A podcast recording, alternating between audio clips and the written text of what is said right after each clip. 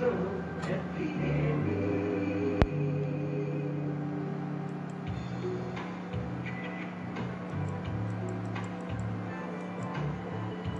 e sua família são nossa prioridade. Aqui você tem louvor, uma palavra de fé, amor, esperança, oração a seu favor. Está entrando no ar.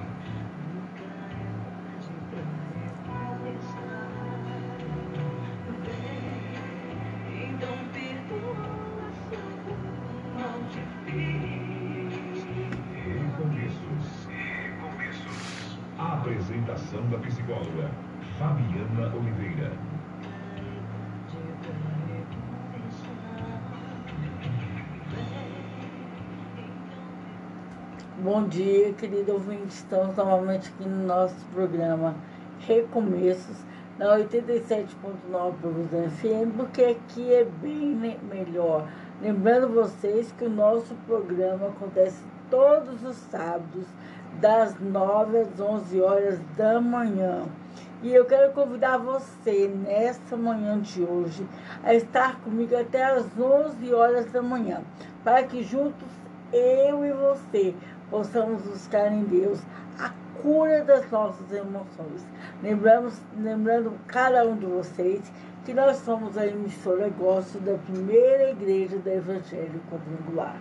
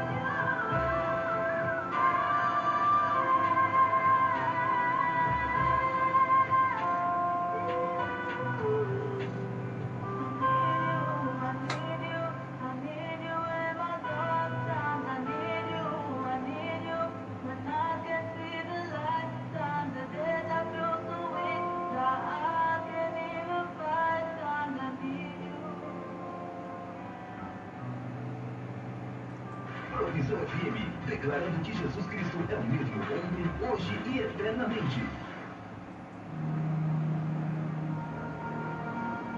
Diário da Oração.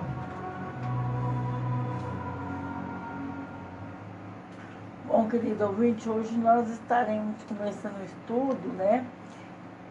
Sobre que tem como tema o Deus do Jardim. E você vai poder acompanhar todo esse estudo ali no podcast Recomeços, Fabiano Oliveira, né? Nas linhas do Spotify e outras linhas sociais.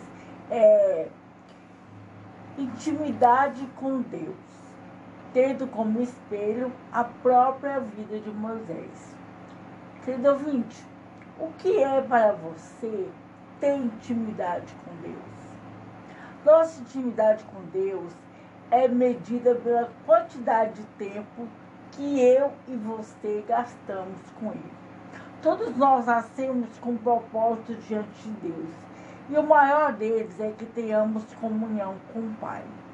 Deus se revela a nós por amor a nós e devido ao nosso clamor diante dele. Com Moisés, foi, com Moisés foi a mesma coisa. Na sua fraqueza, Deus o chamou. Deus tinha um propósito e ele queria fazer com que esse propósito se cumprisse através da vida de Moisés. Por isso ele falou para ele, Moisés, eu quero que você seja um instrumento para trazer libertação do meu povo, que há 400 anos está clamando por libertação. Deus é um Deus capaz de ouvir cada uma das nossas orações. Moisés, querido ouvinte, era um indivíduo igual a mim e a você, com suas fraquezas e forças. Moisés foi o autor de Gênesis e, e também até o livro de Deuteronômio, né? O significado do seu nome é resgatador, homem parecido com Cristo, salvo das águas. A sua família. Seu pai era Eslon, sua mãe Joquebede, da tribo de Levi, a mesma de Jesus, irmão de Arão e Miriam. Nasceu em uma época em que o faraó ordenou que todos os filhos dos hebreus fossem lançados no Nilo, só, os filhos, só as filhas poderiam viver. Era muito formoso e foi escondido por três meses entre os juncos. Foi adotado pela filha do rei e lhe puseram o nome de Moisés, que significa livramento de Deus. Foi muito bem educado, identificou-se com a nação de Israel. Foi instruído na ciência dos egípcios e era poderoso de palavras e obras. Seus esforços foram desprezados pelos seus próprios irmãos hebreus. Ele foi rejeitado por eles. Fugiu para Midian como uma forma de fugir da sua própria dor. E muitos de nós, querido ainda nos encontramos em Midian, fugindo da nossa própria dor. Ele passou 40 anos em Midian. Tinha 40 anos quando ele foi para lá e lá ele ficou durante 40 anos. Casou-se com a filha do sacerdote e gerou dois filhos. Isso demonstrou que, mesmo quando Moisés estava em Midian, fugindo da sua própria dor, Deus teve misericórdia dele e restaurou a sua vida. Ele viveu ali escondido. Naquele momento, querido ouvinte, que Moisés estava ali escondido em Midian, todo o seu ministério, o seu chamado diante de Deus estava em Jesus. Um dia, um anjo de Deus lhe apareceu no deserto, no Monte Sinai, em uma sarça, sarça ardente. Ele teve medo e não ousou olhar. Deus lhe disse que aquele lugar era um lugar santo. Deus lhe disse que ele tinha visto a aflição do seu povo e ouvido os seus gemidos, e veio para livrá-los e iria enviar ele para ir ao Egito. Mas Moisés, assim como eu e você muitas vezes, apres- apresentou a Deus quatro desculpas para não cumprir o chamado dele. São os nossos próprios medos. Então, a primeira, primeira obstáculo que Moisés colocou a Deus foram as suas limitações pessoais.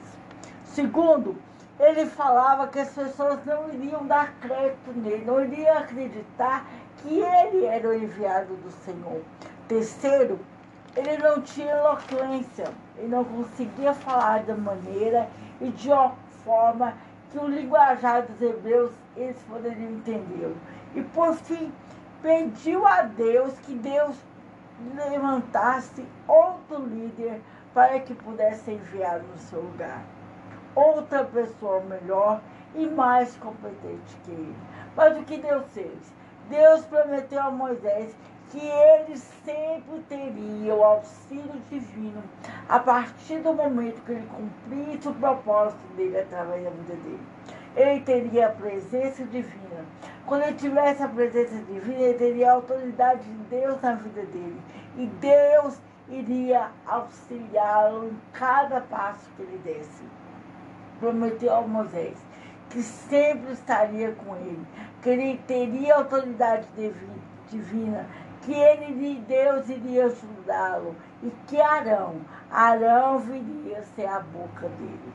Quando Moisés voltou ao Egito, o que, que aconteceu? Deus queria trazer de volta para que ele pudesse curar todas as dores e todos os traumas que Moisés havia vivido naquele lugar. E Deus faz isso com nós também, querido ouvinte. Deus nos leva de volta ao nosso passado para que haja restauração, restituição e mudança de vida. Arão fala ao povo de Israel através de sinais. Diante de tudo que havia dito, eles creram e se inclinaram e voltaram a adorar ao Deus de Israel. Anuncia-se a libertação. Quando a libertação foi anunciada, a primeira coisa que aconteceu foi a oposição de Faraó. Querido ouvinte, toda mudança, ela incomoda. Ela incomoda principalmente aquelas pessoas que ganham com as nossas atitudes não aceitas. Muitas das vezes, querido ouvinte, tanto eu e você, temos comportamentos que são aquele daquilo que Deus deseja. E aqueles que ganham com isso, quando a gente resolve mudar, ou a gente resolve ter um compromisso maior com Deus, são os primeiros a se levantar contra nós. O trabalho do povo é aumentado depois do anúncio da sua libertação. Crescer, querido ouvinte, ser livre, curado, dói. Há séculos, a cada geração, tem se ouvido esse clamor. Moisés representa hoje a igreja dos últimos dias, que se levanta em favor daqueles que estão desesperados, em pecado, destruídos. É tempo da igreja clamar e requerer as vidas que estão presas debaixo do sistema de Faraó. Quando começamos a clamar por algo, aparentemente as coisas começam a piorar.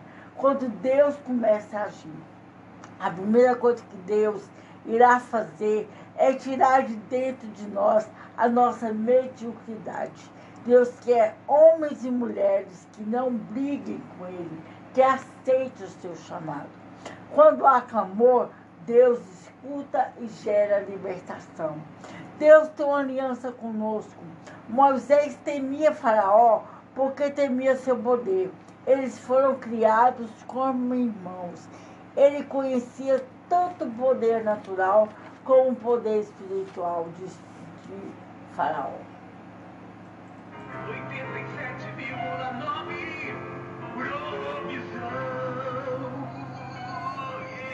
Provisão.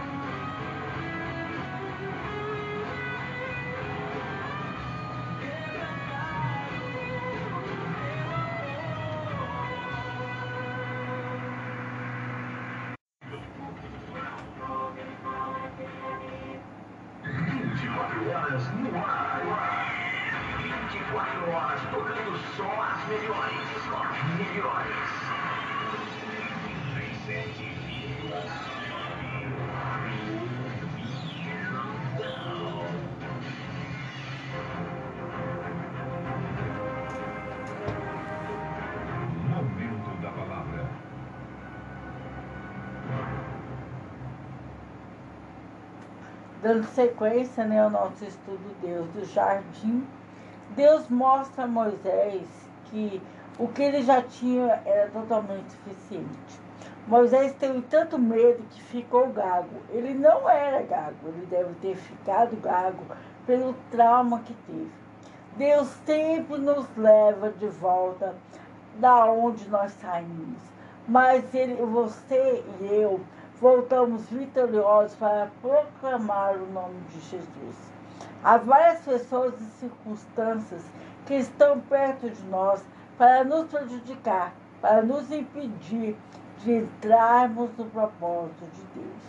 Para que houvesse a saída do Egito e a conquista de Jericó, Deus mandou dez pragas, que foram a primeira, as águas se converterem em sangue. Segundo, as rãs, os piolhos, as moscas, as pragas dos animais, as úlceras, a saraiva, os gafanhotos, as trevas e, por fim, a Páscoa, que foi a morte dos primogênitos.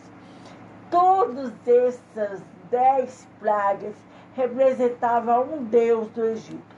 Deus queria quebrar toda idolatria existente entre os próprios hebreus. Há áreas de nossas vidas, querido ouvinte, que precisam ser tratadas. Aspergindo sangue nas ombreiras e verga das portas, houve a importância de se reconhecer o sacrifício de Cristo na cruz do Calvário.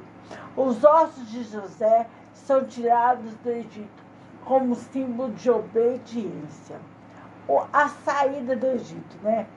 O êxodo é o lugar, período de tratamento, abrir mão da vida passada. A partida, passo que se deve dar para que tudo comece a acontecer.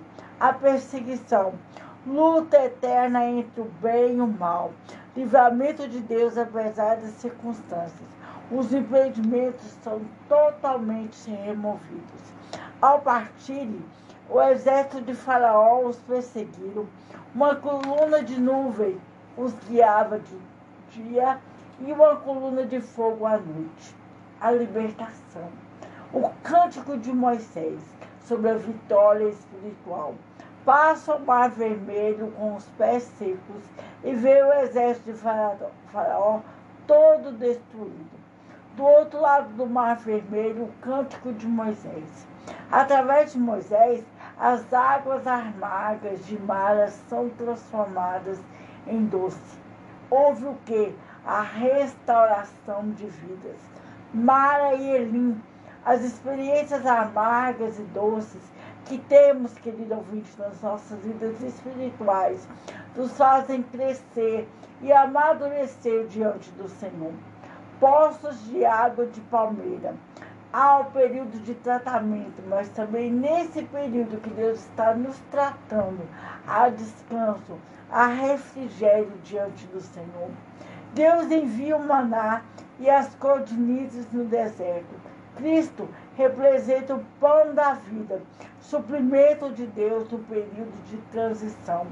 Moisés fere a rocha e a água jorra quando eles estavam com sede.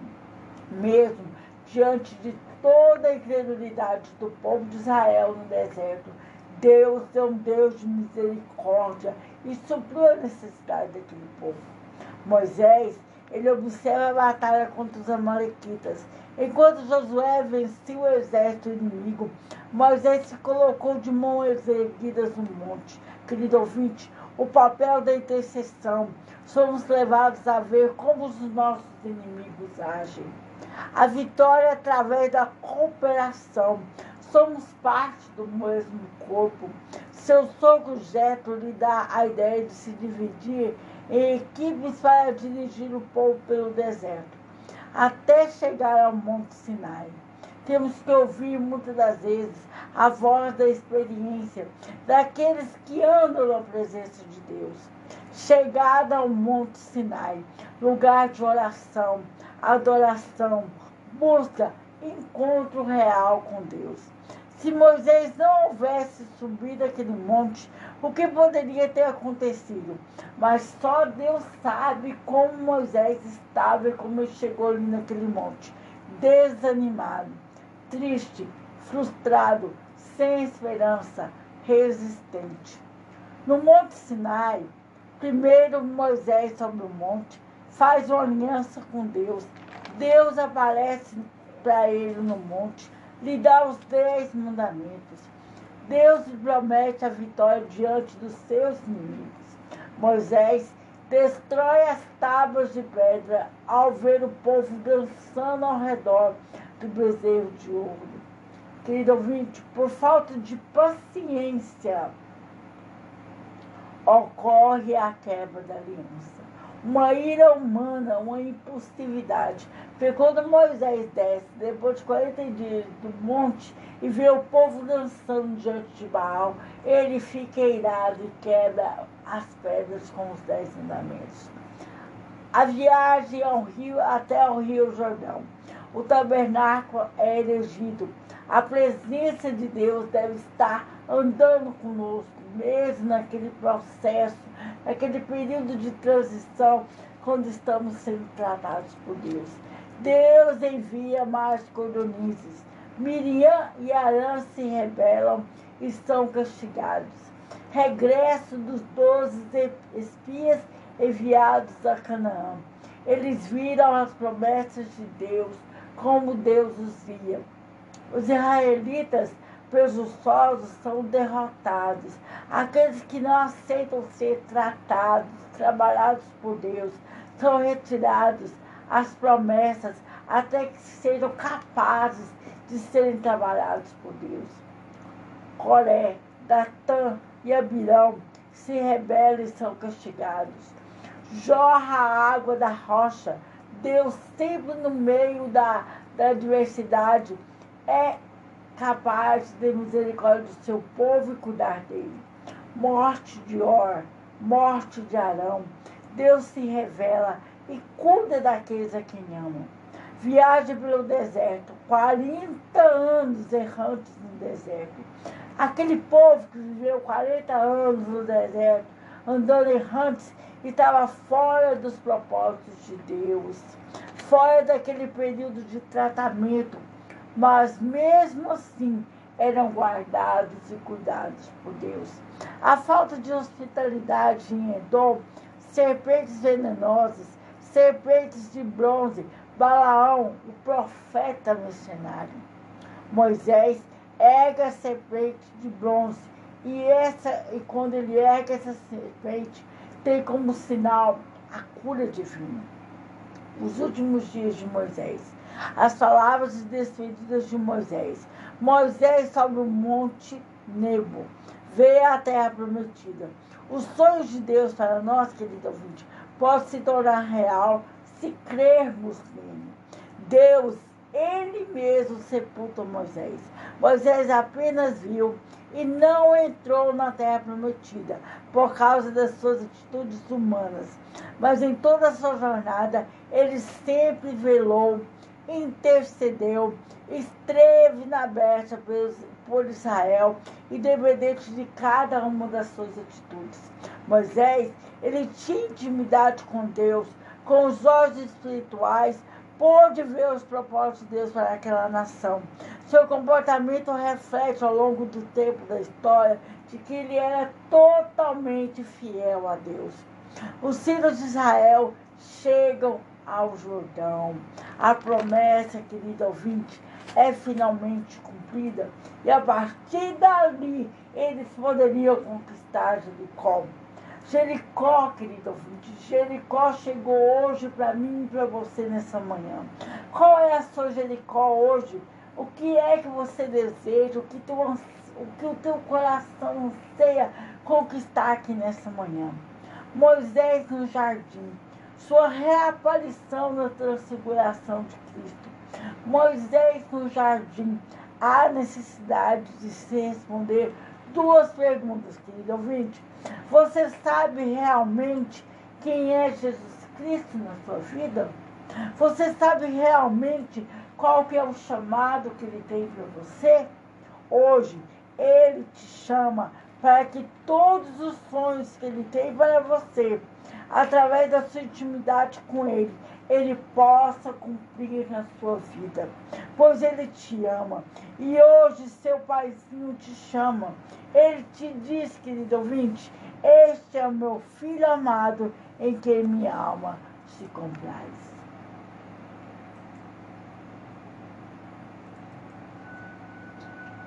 Que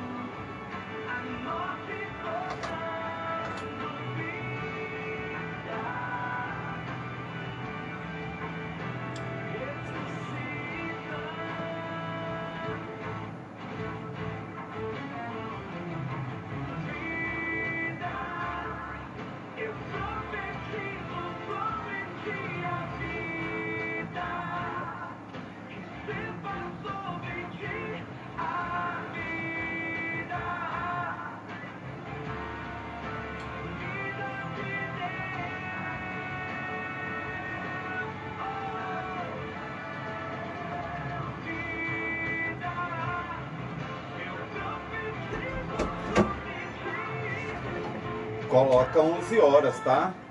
Hã? Você põe 11 horas aí. 11 horas hoje. É, e, e acha, o portão, quando você girar, você puxa pra ver se ele não ficou aberto, porque são duas voltas, tá bom?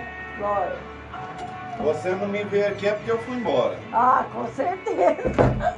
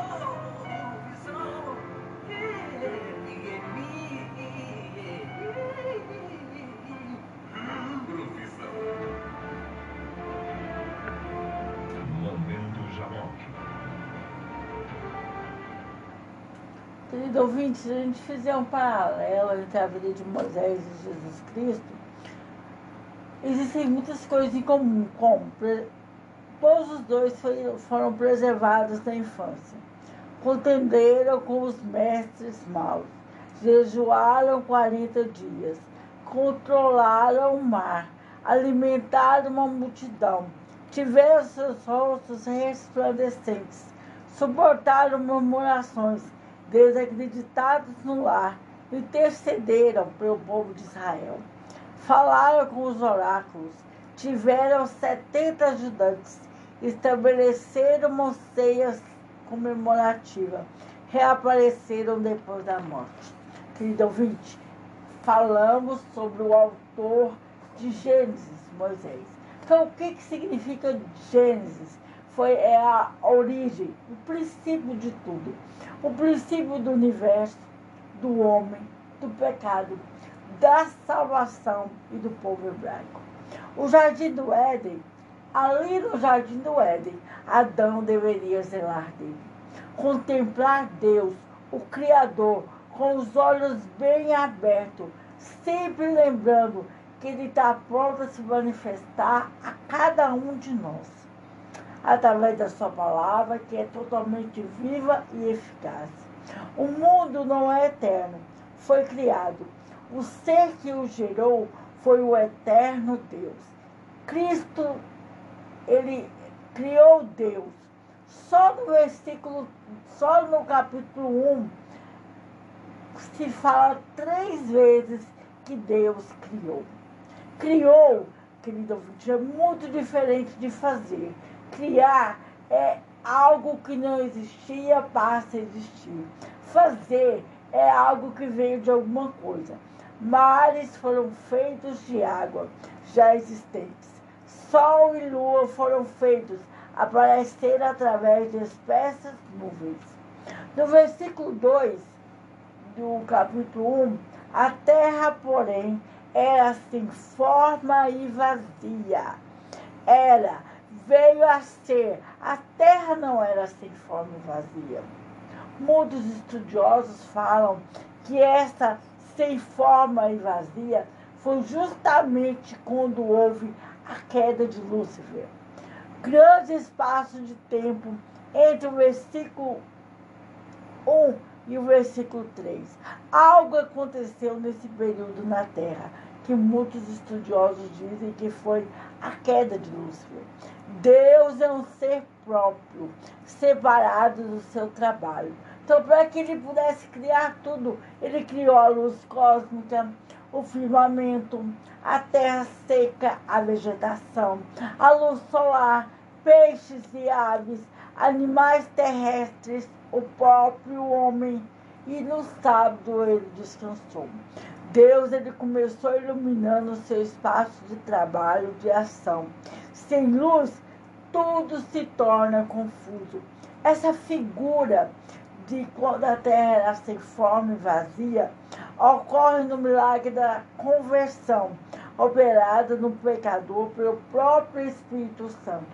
Do nada, Deus tirou um faça-se.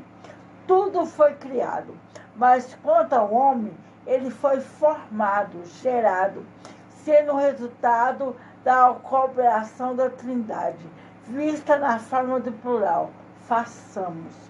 Quanto à criação do homem, foi procedida por um solene conselho divino, Pai, Filho e Espírito Santo de Deus. Deus é capaz de criar tudo no meio do nada. Tudo aquilo que Deus faz em prol do homem, ele vê como algo bom de bênção. O homem foi criado para ter domínio sobre as coisas. Deus sempre cria um lugar de bênção e descanso para o homem em meio às adversidades. No jardim, o homem deveria aprender a obedecer. Deus sempre nos chama pelo nome. Ele é específico no seu chamado. O pecado que cometemos também é específico diante de Deus. Quando para fora do jardim, quando ele lançou o homem para fora do jardim, esse deveria ser capaz de viver por suas próprias forças. quando no jardim o homem era totalmente dependente de Deus. Qual que é o propósito verdadeiro do livro de Gênesis, né? Gênesis responde a questão: quem somos e de onde viemos? Deus, como único Criador, apresenta-se a um povo que está para entrar numa terra repleta de falsos ídolos. Deus confirmou sua escolha soberana ao preservar essa nação que enfrentaria dificuldades nessa nova terra que é a terra prometida.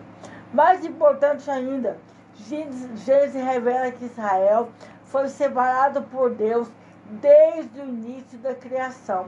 Esse conhecimento motiva Israel para manter-se livre da idolatria e do paganismo que o cercava. O jardim era um lugar belo e agradável.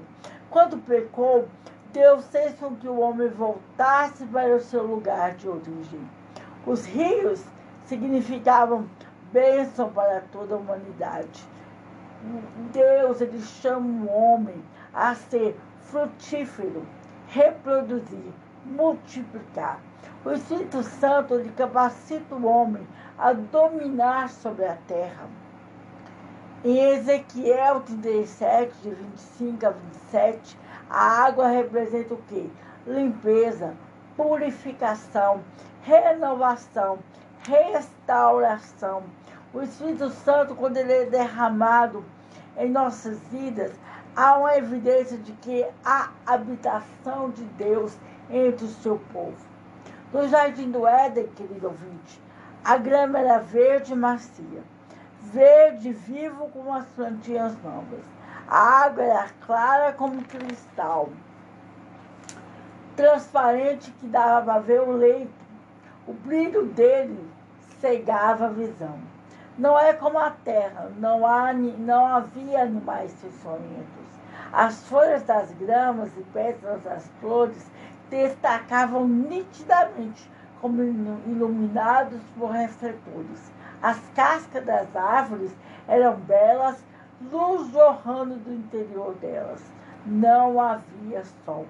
Na Nova Jerusalém vai haver o quê? O esplendor de um clarão, energia tão intensa que poderá ser tocada, provada ou ouvida. Ver aquilo que afetava todos os sentidos. Deus existe, mas o autor sacro não oferece provas do que?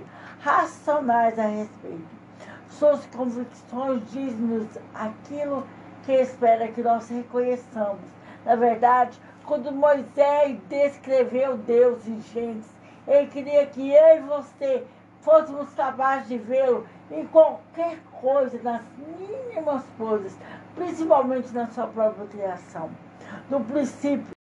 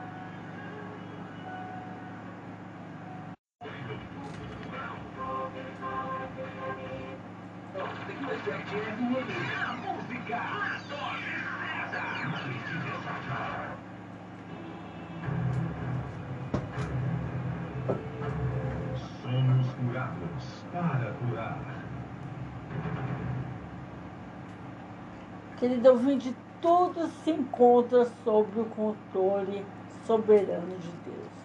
No caos, ali encontra o Espírito Santo. Devemos poder acreditar no poder do haja de Deus, lembrando que tudo que Deus faz é bom. Depois de toda a obra realizada por ele, ele descansou. O Espírito Santo paira sobre a obra que Deus está realizando.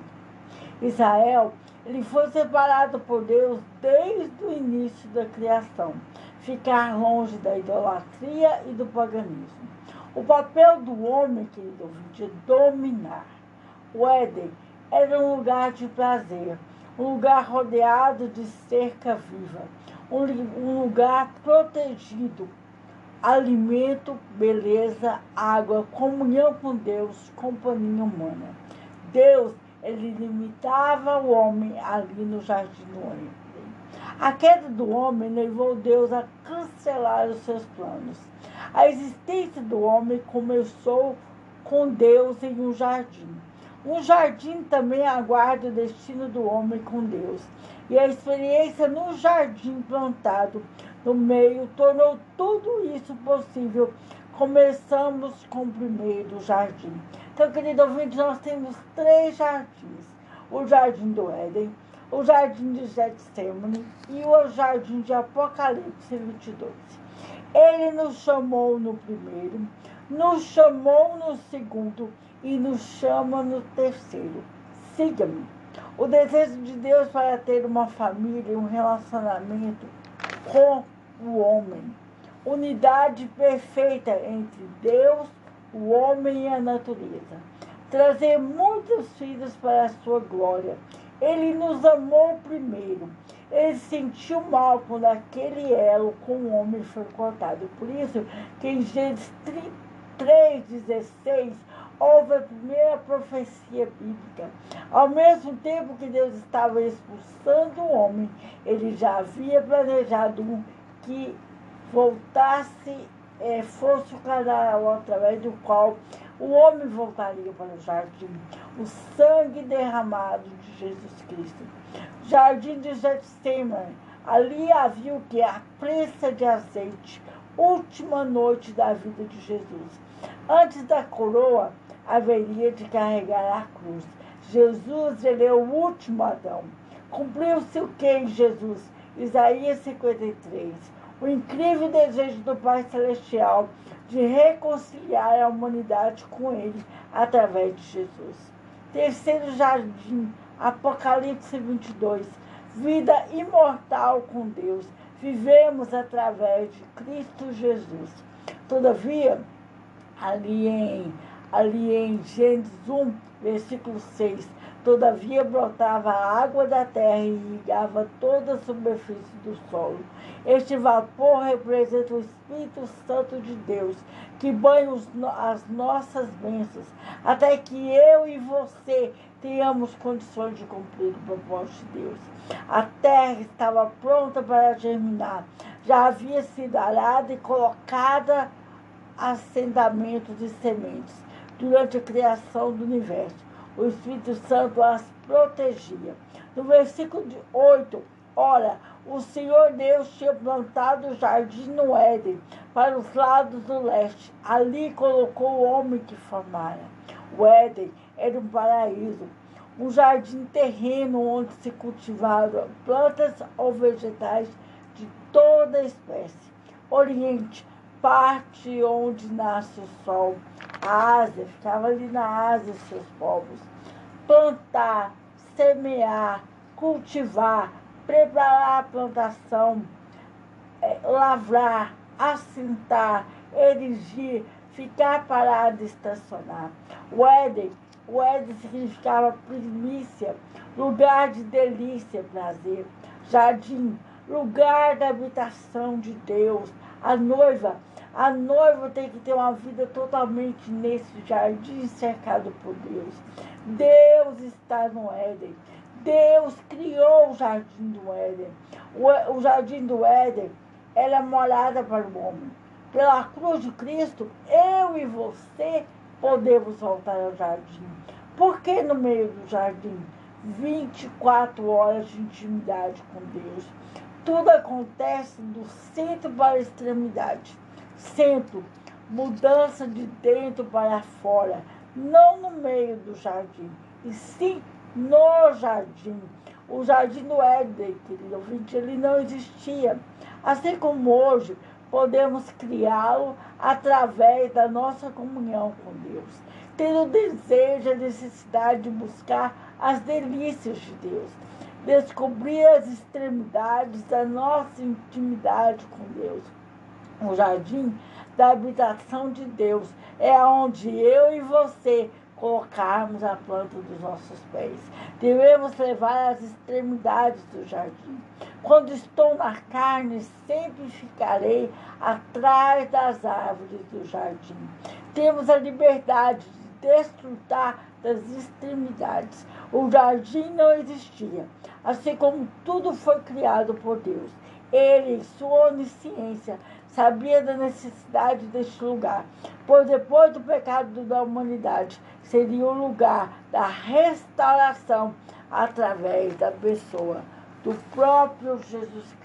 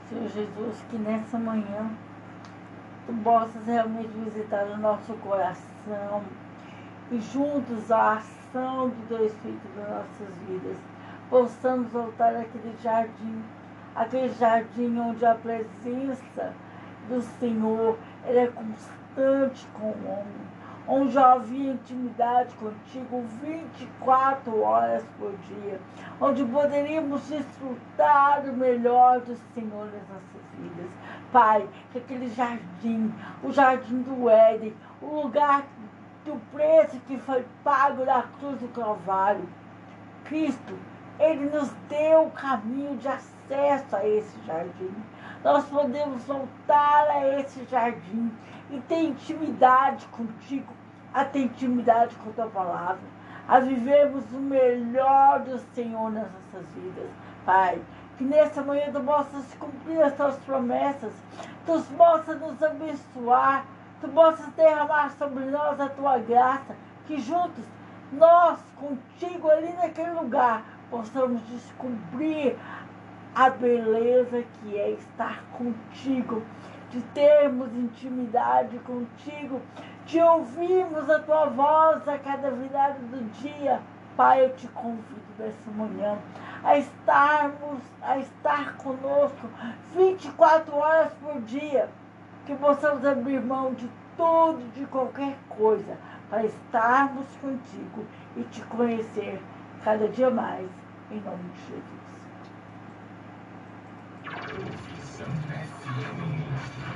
Gracias.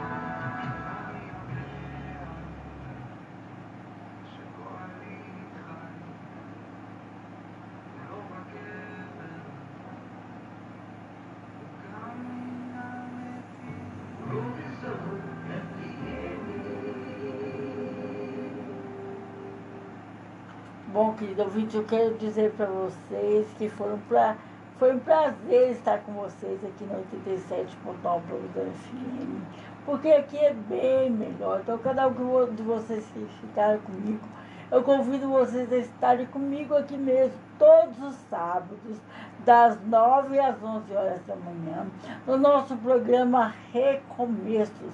E você que deseja me acompanhar durante a semana, né? E ter acesso a todos os nossos outros programas, é, nós temos a nossa página na, no Facebook, Somos Curados para Curar. Temos o nosso podcast Recomeço no Spotify. E se você quiser ter acesso a toda a programação do 87.9 Provisão FM, você vai ali na radiosnet.com.